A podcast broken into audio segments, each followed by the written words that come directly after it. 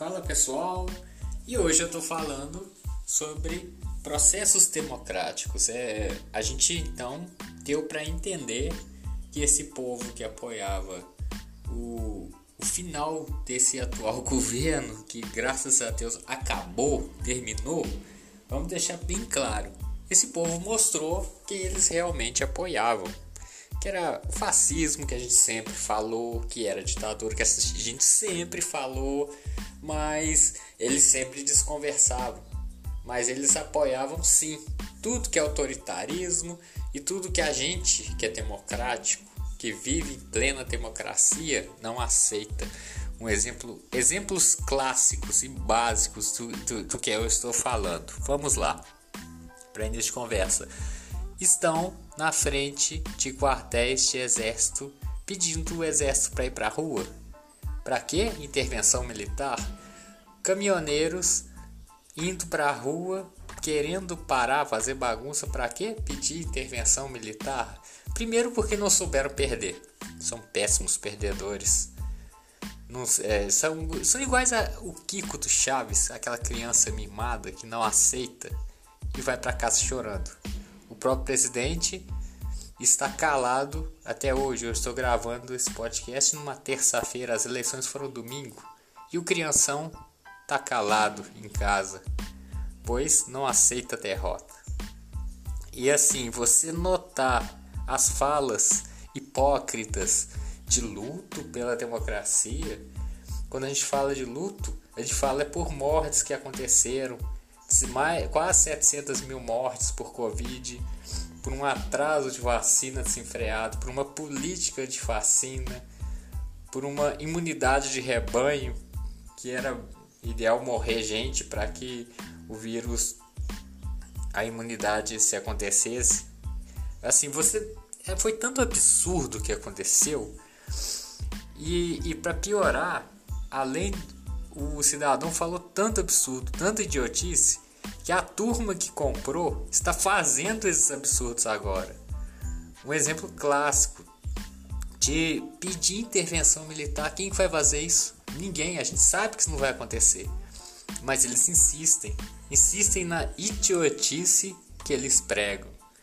E esse é o povo que vamos falar. Eu não vou falar que é metade do Brasil, que o Brasil está dividido, não. Por quê? Vou dar um exemplo clássico aqui. Quantos filhos alienados forçaram os pais que não votam a irem votar? Foram milhares, foram vários.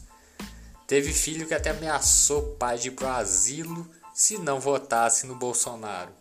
Eu trabalho em pai e aí eu vi vários deficientes que iam votar no Lula sim, porque eles mesmos têm a consciência dos benefícios sociais que eles tiveram. E os tios, os pais, o que, é que eles fizeram?